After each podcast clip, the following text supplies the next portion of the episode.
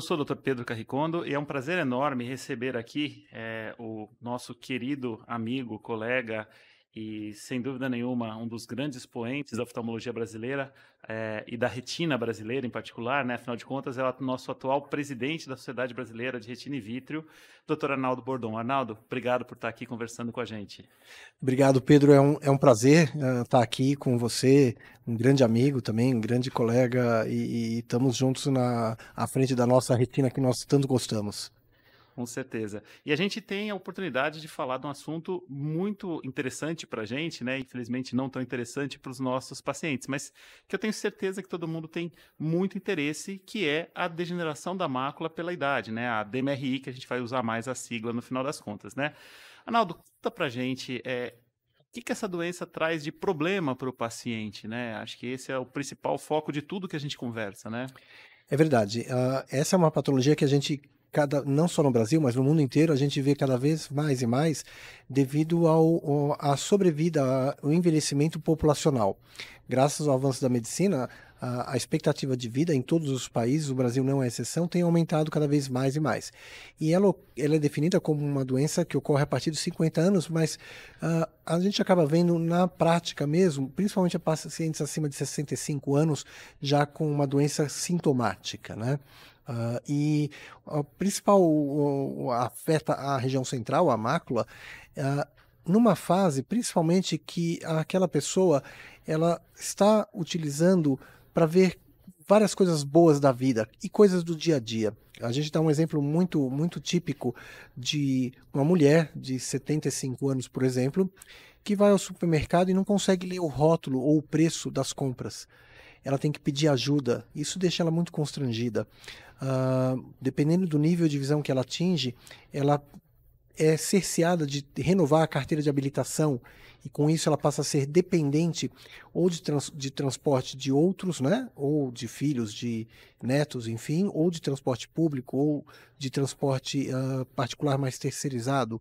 Uh, isso acaba representando muitas vezes um gasto a mais para o orçamento dela limita um pouco a, a liberdade dela. Se ela morar sozinha, Uh, é, isso complica mais ainda a vida dela. Então, atividades diárias, até mesmo ver uh, uh, o rostinho do neto que nasceu, certo? Ou do, de um aniversário da família, isso tudo tem um impacto emocional muito grande. E se a gente considerar que uh, muitas dessas pessoas, elas com 65 anos, 70, 75 anos, elas são muito ativas, muito ativas, isso acaba tendo um impacto financeiro na qualidade de vida dessa pessoa, porque ela acaba tendo que aposentar quando ela não queria. E ela poderia ainda produzir e contribuir muito para a sociedade. Acho que esse é um, é um, problema muito sério, né, por conta dessas limitações, né? E você falou a questão de ser é, uma doença sintomática, né? Para quem de repente não está tão acostumado a trabalhar com DMRI, como que poderia reconhecer? Quais são esses sintomas? O que, que o paciente sente? Como que o paciente queixa? Né? Como reconhecer no consultório do dia a dia? Acho que os principais sintomas, não na doença avançada, mas na doença inicial, uh, que às vezes talvez o paciente não dê importância, ou às vezes o próprio médico oftalmologista uh, não dá importância para uma queixa, que é uh, o paciente diz que minha visão não está tão boa quanto era. Existe ainda um, um, um agravante nisso, é que as pessoas elas acham que é natural envelhecer e perder a visão, como se fosse uma coisa que deveria acontecer, então faz parte. Uh, o que não é verdade, certo? Se está tendo alguma perda de visão é porque tem algum problema. Uh, um, pequenos pontos escuros na visão, perdas às vezes de alguma letra na leitura, ou diminuição da velocidade de leitura, uh, ou até mesmo pequenas distorções na imagem podem ser sinais iniciais da degeneração, embora eles não sejam uh, patognomônicos da doença, ela é comum a várias outras doenças de cunho macular. Porém, isso o oftalmologista, principalmente o oftalmologista geral, ele prestar atenção no consultório sobre esse tipo de coisa. E uma coisa que eu reparo muito Uh, que às vezes o paciente não fala, mas quando eu vou medir a visão do paciente, eu vejo que ele não tem uma velocidade de leitura das letras e ele demora para ler as letras. Ele lê, mas ele demora. Então isso já me chama a atenção de uma velocidade diminuída da visão. Então é uma, é uma dica, vamos dizer, que, que a gente pode utilizar no nosso dia a dia, mesmo sem perguntar, sem o paciente mencionar. É, às vezes o paciente fica procurando, ou ele vai lendo e ele perde uma letra, né? Acho ele que perde uma letra. A gente ele... tem que estar atento a isso, exato, né? Exato, Muito, muito interessante é, essa, essas dicas, né, de como reconhecer. E quando, suspeita, quando você suspeita realmente que existe a doença, e aí, quais são os exames que têm que ser pedidos? É, quais exames que são necessários, tanto para você diagnosticar como para você diferenciar, porque existem dois tipos de degeneração, né? Exato. Eu acho que, obviamente, o primeiro exame é, é o seu exame, que é soberano, é o seu exame clínico. Você examinar o fundo do olho uh, com uma boa lente que depende do gosto do oftalmologista, do que ele tem à disposição, uma lente de contato ou não contato. Uh, de qualquer maneira, uh, o que eu também acho que é muito importante no exame do fundo do olho é você fazer com a luz apagada do seu consultório, não fazer com luz acesa, porque isso melhora muito a, a sensibilidade do contraste sua em reconhecer pequenas alterações. Quando a alteração ela é, ela é muito instalada, grande, o reconhecimento é fácil, mas nós estamos falando de diagnóstico precoce. Uh, uma vez que você tem a suspeita que existe alguma alteração macular, uma diminuição de brilho, além das trusas que podem estar, e geralmente elas estão presentes, né? Uh, mas você acha que aquela drusa não está compatível com a acuidade que o paciente está informando, não é catarata. Então, são pequenas peças de quebra-cabeça que a gente vai montando durante a consulta. A partir daí, uh, eu acho que o braço direito, e atualmente acho que o braço direito e esquerdo do, do, do, do especialista em retina, é o exame de OCT. Ah, o exame de OCT ele vai nos trazer diversas informações, uh, até mesmo subclínicas. Outros exames que são utilizados, como a angiofluorescenografia uh, e quando a gente vai mais aprofundando no, no diagnóstico e nos subtipos da degeneração, uh, a angiografia com indocianina verde uh, também é um, um, bom elemento. Uma coisa que é muito interessante da gente dar para o paciente é a tela de Ansler, para justamente ele fazer uma detecção precoce naqueles casos que a gente vê drusas e o paciente ainda tem uma visão uh, boa. Então, isso é uma outra arma que a gente pode fazer no consultório, mas o paciente também pode fazer na, na casa dele, no dia a dia semanal, por exemplo. Perfeito, acho que isso é, é importante só para esclarecer para todo mundo. O que, é essa história de drusa? Eu acho que é, muita gente ouve falar e às vezes não, não sabe exatamente o que é e como reconhecer no fundo de olho. Exato. A drusa, tecnicamente falando, ela, ela é um depósito de material amorfo, né? Uh, que ele seria fruto de uma não reabsorção dos, vamos dizer assim, do metabolismo uh, normal do fotoreceptor. É, o que eu comparo com para os meus pacientes, quando eu vou explicar drusa para eles, eu falo assim: a, a sua retina ela tem várias células e essas células é como se fosse uma cidade que precisa de energia, precisa de, de uma série de coisas, mas ela também produz lixo. E você tem uh, um descarte adequado do lixo ao longo da sua vida. E um belo dia, um desequilíbrio disso, esse, esse lixo, vamos dizer, não é descartado, ele começa a acumular como se fosse uma greve de lixeiros, vamos dizer. E aí vão se formando essas, esses materiais amorfos que são reconhecidos como drusas, principalmente as drusas moles, que são as que estão relacionadas à DMRI, que elas têm uma coloração um pouco mais uh, uh, branco amarelado, o bordo mais irregular, elas têm um tamanho que a gente define, né, maior aí do que 63 micras, mas uh, você pode ver que elas são mais grandonas, mais gorduchas, podem estar se juntando uma na outra ou não, pode ter pequenos pontos de pigmento ali, são os pequenos sinais que a gente vai detectando ao longo do exame, né, quando você está fazendo o fundo de olho, que te levam à suspeição dessa alteração da degeneração. E aí vem o que a gente comentou dos dois tipos de degeneração, né? A forma que a gente chama seca, né? E a forma que a gente chama úmida, né? A, explica um pouquinho isso para o oftalmologista que é, de repente não conhece tão a fundo retina e quer entender um pouco melhor isso. Isso que você falou, Pedro, é muito importante porque, veja, com o médico mais consultado do mundo, o Dr. Google, os pacientes muitas vezes já vêm perguntando, doutor, eu tenho a forma seca ou eu tenho a forma úmida? Quando ele, alguém já falou para ele algo sobre degeneração, né? Então ele já vem com isso pronto. Uh, a forma seca uh, ela cursa com áreas que vão evoluir para atrofia da, da, do, do epitélio pigmentado e, portanto, acaba tendo atrofia do fotoreceptor com consequente diminuição da visão. A forma úmida, a forma molhada, a forma exudativa são sinônimos, ela cursa com a presença de neovascularização. Então, a marca registrada da forma uh, exudativa, da forma úmida, é a neovascularização.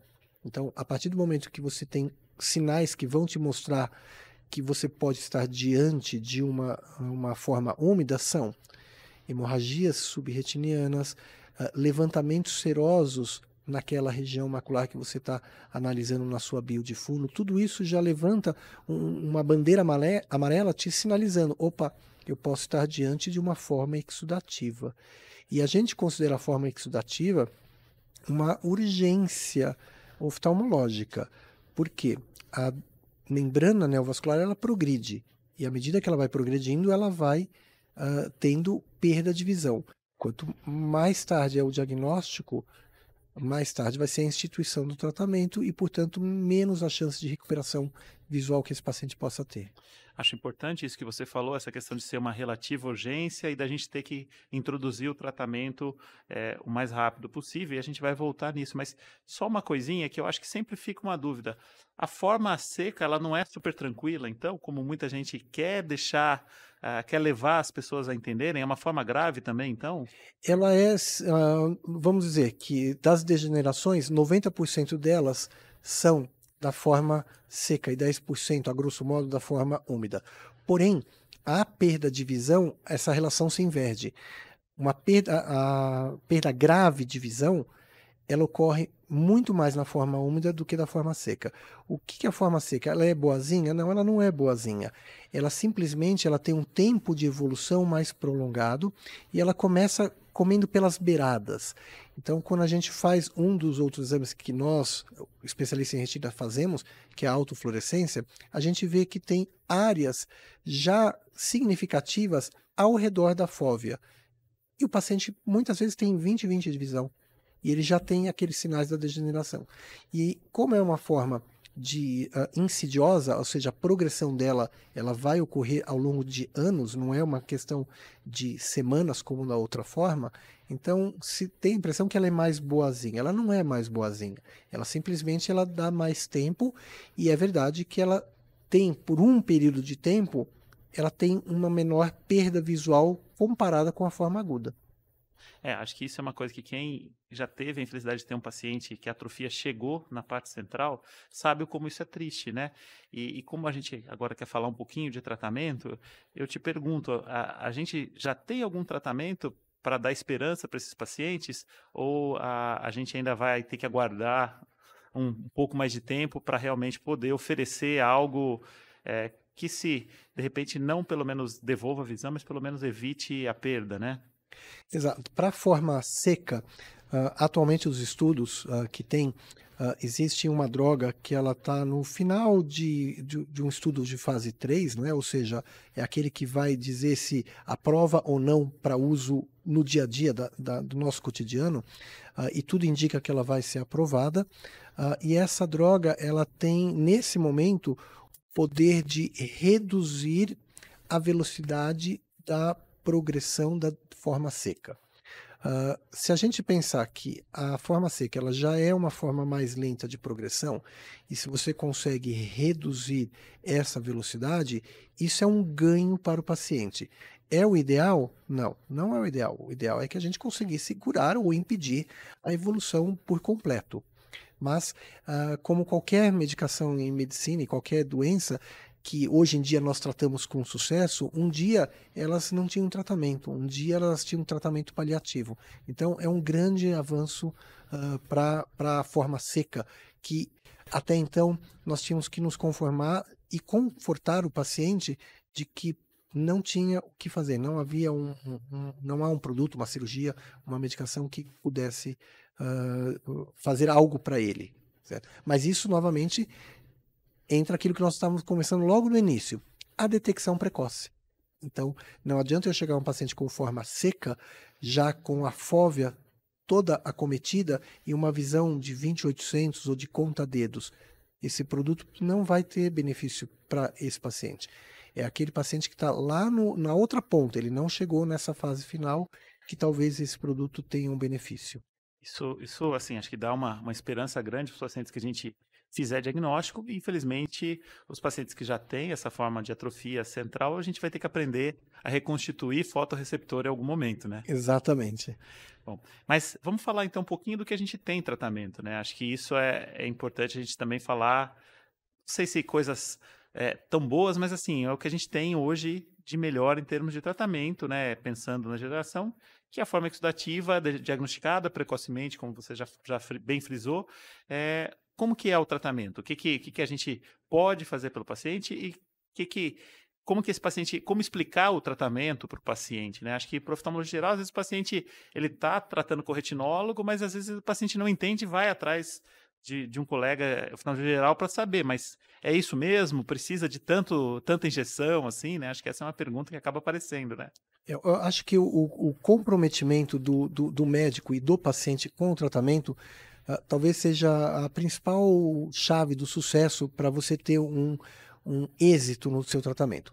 Uh, hoje em dia, obviamente, com a, o advento que já tem pelo menos 15 anos dos anti-VGF, dos anti-angiogênicos, mudou muito a história natural dessa doença, que era uh, catastrófica.